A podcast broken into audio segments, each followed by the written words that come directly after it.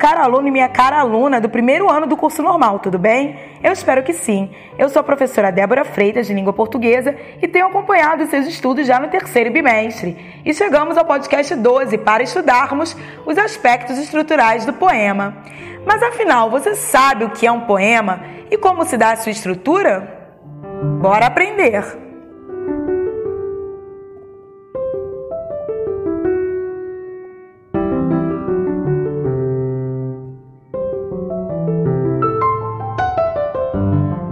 É um fingidor. Finge tão completamente que chega a fingir que é dor, a dor que deveras sente. E os que leem o que escreve, na dor lida, sentem bem. Não as duas que ele teve, mas só a que eles não têm.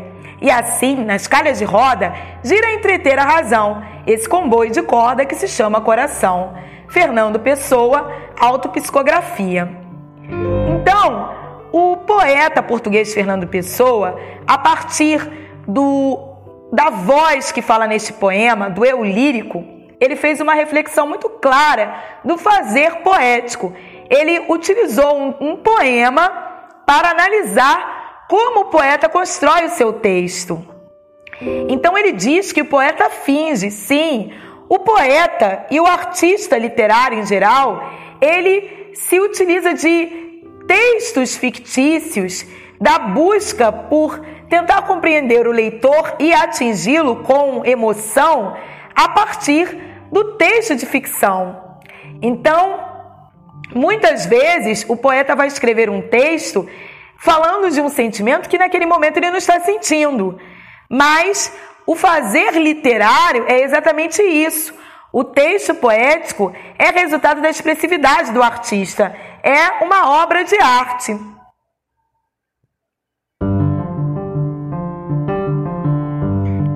Poeta faz isso, ele está utilizando a, a função metalinguística da linguagem, porque ele utiliza o próprio poema para falar da arte de fazer poesia.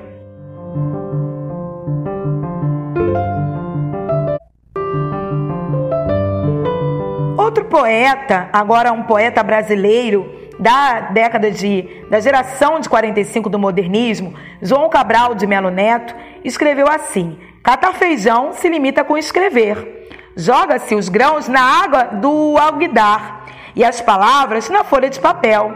E depois joga-se fora o que boiar. Então ele está falando justamente da escolha das palavras, da busca pelas palavras que rimam, das palavras que vão se adequar umas às outras.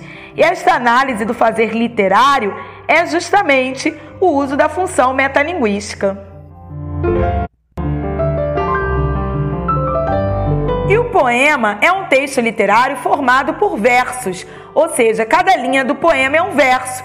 E visualmente nós percebemos que, em relação aos parágrafos, eles são curtos, podendo ou não conter rimas. Além disso, o poema pode apresentar estrutura fixa ou livre. Fixa, quando ele possui uma forma fixa, ele pode ser, por exemplo, um haikai, que é um poema de origem japonesa que possui três versos. Ele pode ser um soneto com dois quartetos e dois tercetos. Pode ser uma balada, que é um poema de forma fixa, sempre escrito uh, em três oitavas e com uma quadra ou uma quintilha. E os versos são sempre com oito sílabas poéticas. Temos também a quadra ou trova, que possui sempre quatro versos uh, com sete sílabas poéticas. E é muito comum as quadras se encaixarem nas parlendas, como por exemplo, batatinha quando nasce se esparrama pelo chão, que originalmente sabemos que não era se esparrama, era espalha a rama.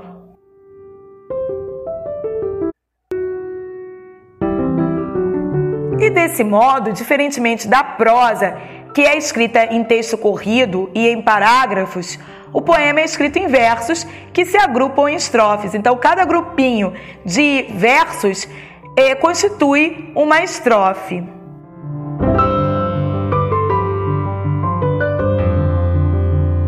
Características. A métrica no poema é a medida dos versos, isto é, o número de sílabas poéticas de cada verso. E para saber o número de sílabas poéticas, é necessário fazer a escansão, a contagem é, do verso. Então, a contagem das sílabas. Só que a contagem das sílabas literárias é diferente da contagem das sílabas gramaticais. Isso acontece porque, enquanto a literatura considera o número de sílabas sonoras, a gramática considera o número de sílabas gráficas. Então, as sílabas literárias consideram contar somente até a última sílaba tônica de cada verso e unir sílabas quando houver som fraco e forte ou vice-versa. Então, no verso O poeta é um fingidor, este verso possui sete sílabas poéticas e é separado da seguinte maneira: O poeta é um fingidor.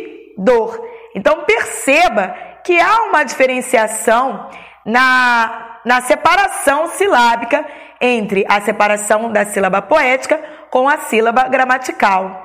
E dependendo do número de sílabas poéticas, os versos podem ser classificados em monossílabos, quando possuem uma sílaba poética, dissílabos, quando possuem duas sílabas poéticas, trissílabos, quando possuem três sílabas poéticas, tetrassílabos, quando possuem quatro sílabas poéticas, pentassílabos ou redondilha menor, quando possuem cinco sílabas poéticas e heptassílabos ou redondilha maior, quando possuírem sete sílabas poéticas. E há uma vasta classificação destes tipos de versos. Você aprendeu alguns para ter uma ideia e aprofundar os seus estudos. Os versos podem ser regulares, isto é, possuírem a mesma medida, todos eles. Podem ser versos livres e possuírem medidas diferentes, ou seja, serem irregulares. E podem ser também versos brancos ou soltos e não apresentarem rima. No entanto, podem apresentar métrica. E por fim, a rima. Para fechar os nossos estudos, vamos ao estudo da rima. Ela consiste na semelhança sonora entre as palavras. Quando ocorre entre palavras no final do verso, que é o mais comum, é, ela será uma rima externa. E quando ocorre no interior dos versos, será uma rima interna. Então, nós temos rimas alternadas que são formadas entre versos pares e versos ímpares.